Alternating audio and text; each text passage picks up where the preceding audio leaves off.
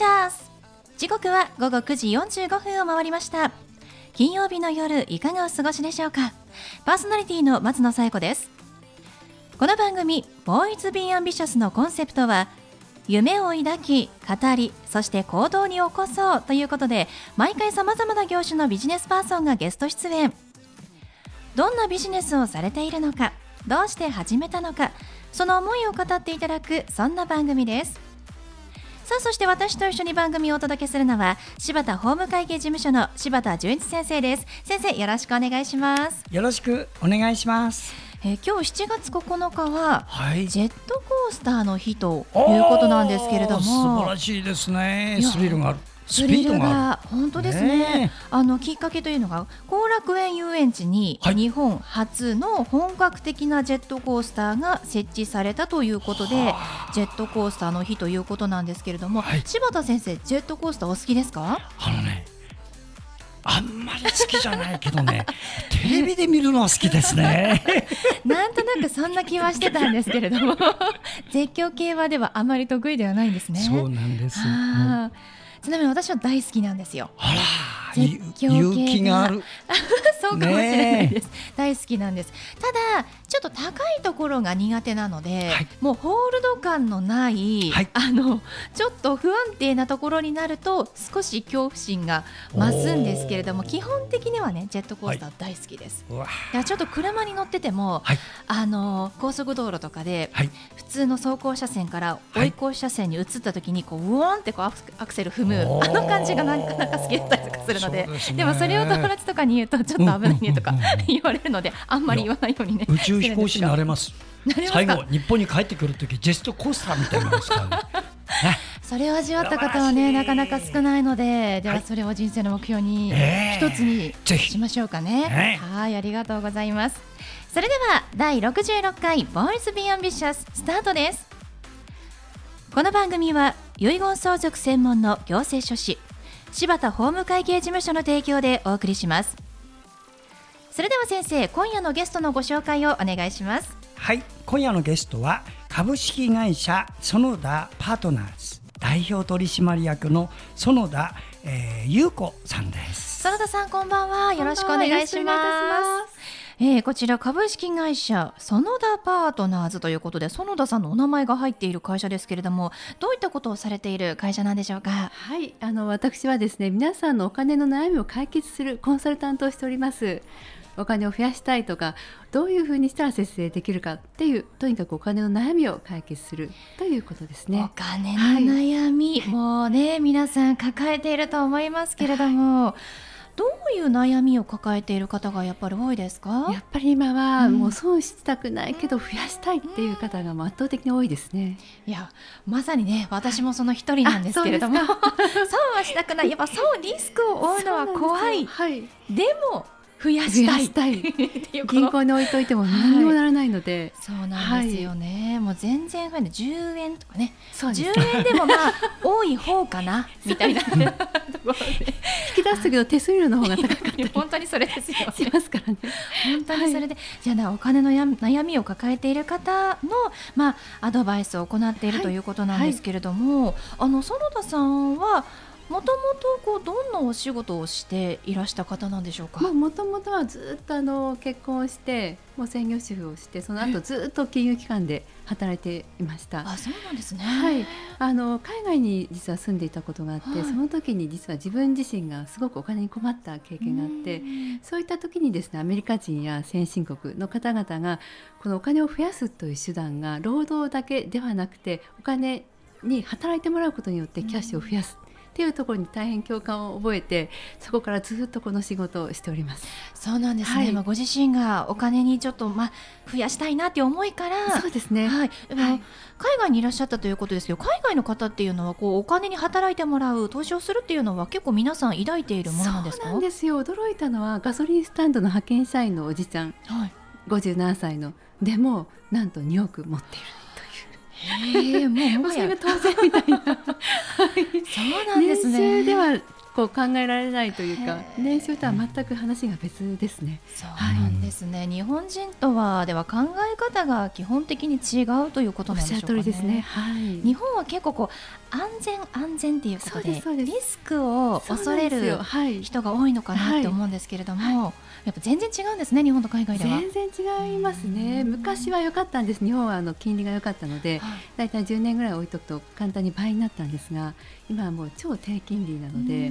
もう置いとくだけではだめじゃあどういうふうにすればいいのっていういわゆる情報戦ですね。はい、そうなんですね。はい、え園田さんがこのお仕事をまあ独立しても始めようと思ったのは何かきっかけというのがあったんですか？やっぱり一人でも多くの方がお金の悩みそれを一切なくしてご自身のこの将来こういうことをやりたかったっていういわゆる未来のこの選択肢いわゆる自由を獲得させてあげたいなそのためのアドバイザーをしたいなっていう強い思いがあったからです。そうなんですね。でも私もそうなんですが、やっぱりこう一歩が踏み出せないんですよ。そうですね。まずは初心者はどういうところから手をつけたらいいですか？やはりあの政府が推進しているイデコニーサですかね。そのあたりから情報を集めて、とにかくあのやってみるというところが重要かもしれませんね。とにかくやってみなきゃいけないってことですね。イデコニーサ私も本当にやりたいと思ってるんですけど。そんな変な 変な商品はないので何選んでもまあ時間さえ経てば元本割れっていうことはそうそうめったにはいそうなんですね、はい、やっぱりこう持ってるだけではもったいないのでそれをねいかにこう活用できるかなんですけれども、ねはい、柴田先生もお仕事柄、はい、あのもともとお金の運用とかもね詳しいというふうに聞いておりますけれども、お金ってこう何なんでしょうね？いやだからお金というのは何かというと、自由が物質化したもの。だから自由を手に入れたい人はお金を持っている。その時にね今ここで言われているテーマはお金を増やすでしょ、はい、日本人の発想ねお金を稼ぐなんですよ。あおっしゃる通りです。ということはねお仕事をして利益が500万出たらその500万を元手にして相手の商品を買ってまた利益を生もうと。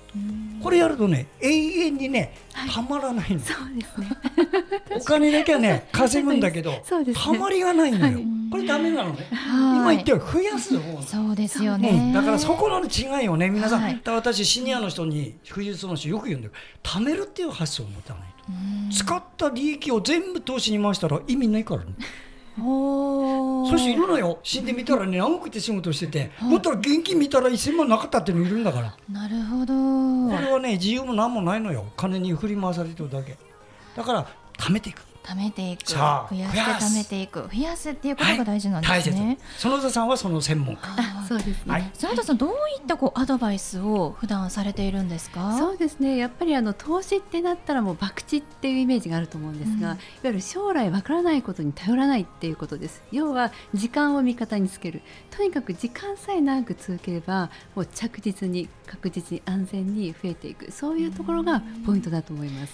博打ではないというところがポイントです。ね。はい、でも堅実に確実にという、ね、まあリスクを減らしてっていうことなんですね。はい、園田さんっていうのはこうどういったこう資格をお持ちでいらっしゃるんですか？あの私はもうファイナンシャルアドバイザーの資格はすべてあの取っておりますし、うん、あとあの金融商品といったらもう投資信託株、えっと、生命保険も入ってきますが、はい、生命保険関係の資格もすべてあの持っておりますので、強い。あの金融庁が許可を、あの出している金融商品すべて取り扱っておりますので、はい、独立してですね。そうなんですね。まあ忖度することなく、そうですね。その人に合ったアドバイスをしてくれるということなんですね。はい、IFA という言葉、皆さん多分聞いたことないと思います。日本ではまだ馴染みがないので、い、わゆる独立系のファイナンシャルアドバイザーなんですね。はい。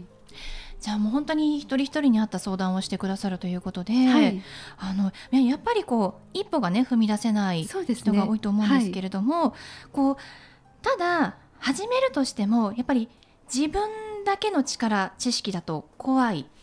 専門家に頼りたい。けど専門家に頼ったらこうそこにこうお金をあのアドバイザー料出したら あ儲けないんじゃないかなとかね ちょっと思っちゃうんですけど そんなこともない。そんなことはないです。よかったです。儲かった。お金以上に取ることはない。よかったです。あそういったじゃあこれちょっとねあのリスクを感じている方心配している方もまずは園田さんのような独立でやってる方に相談した方がいい、はい、ということですね、あの、はい、堅実なポートフォリオをね作ってもらえばいいです。あそうですか。りました、はい、ではそんな園田さんに最後お聞きしますが園田さんの夢は何ですか？そうですね。この日本人の方がですねいわゆる最適な資産形成によって一人でも多くの方が豊かな未来豊かなセカンドライフを送っていただいてあよかったいい人生だったなと思えるようなアドバイスを今後していきたいと思います。いや本当にお金は増やして貯めていくということで、増やすということが大切と、今日教わりましたので、はい、私も頑張りたいと思います。頑張ってください。はい、ということで、本日のゲストは株式会社園田パートナーズ代表取締役の園田優子さんでした。園田さんありがとうございました。ありがとうございました。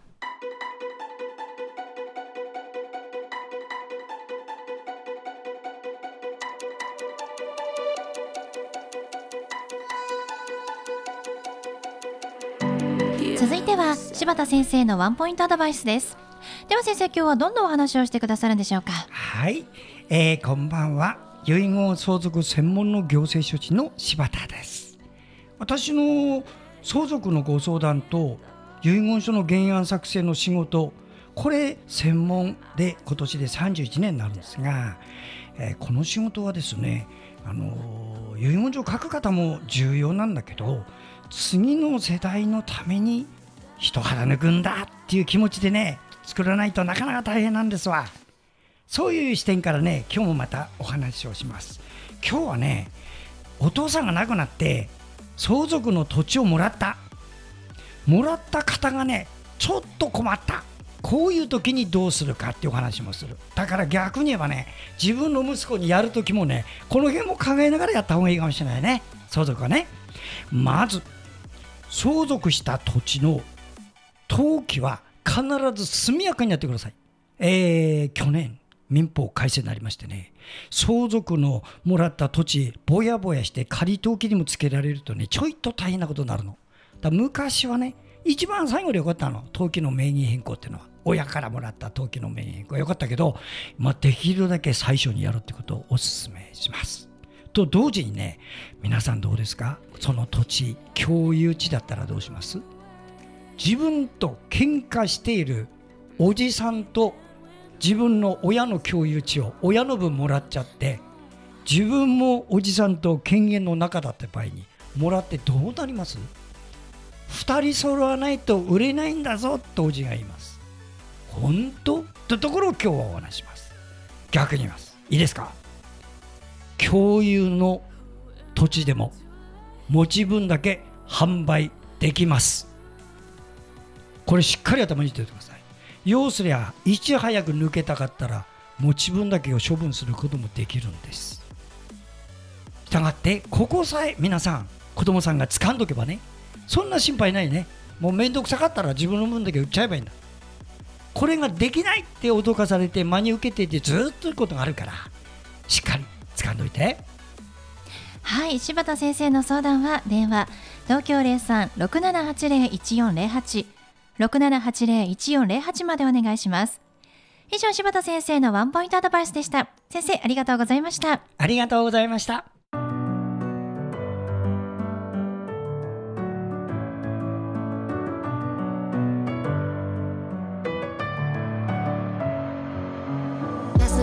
いうことでお送りしてきました「ボイスビーアンビシャスいかがでしたでしょうか？本日のゲストは株式会社園田パートナーズ代表取締役の園田優子さんでした。お金に関する相談をしたいという方はぜひ株式会社園田パートナーズと検索してホームページをご覧ください。それではまた来週この時間にお会いしましょう。お相手は松野紗子と。柴田純一でした。それではさようなら。さようなら love the touch but never love the feeling. Why do I, baby? Why do I?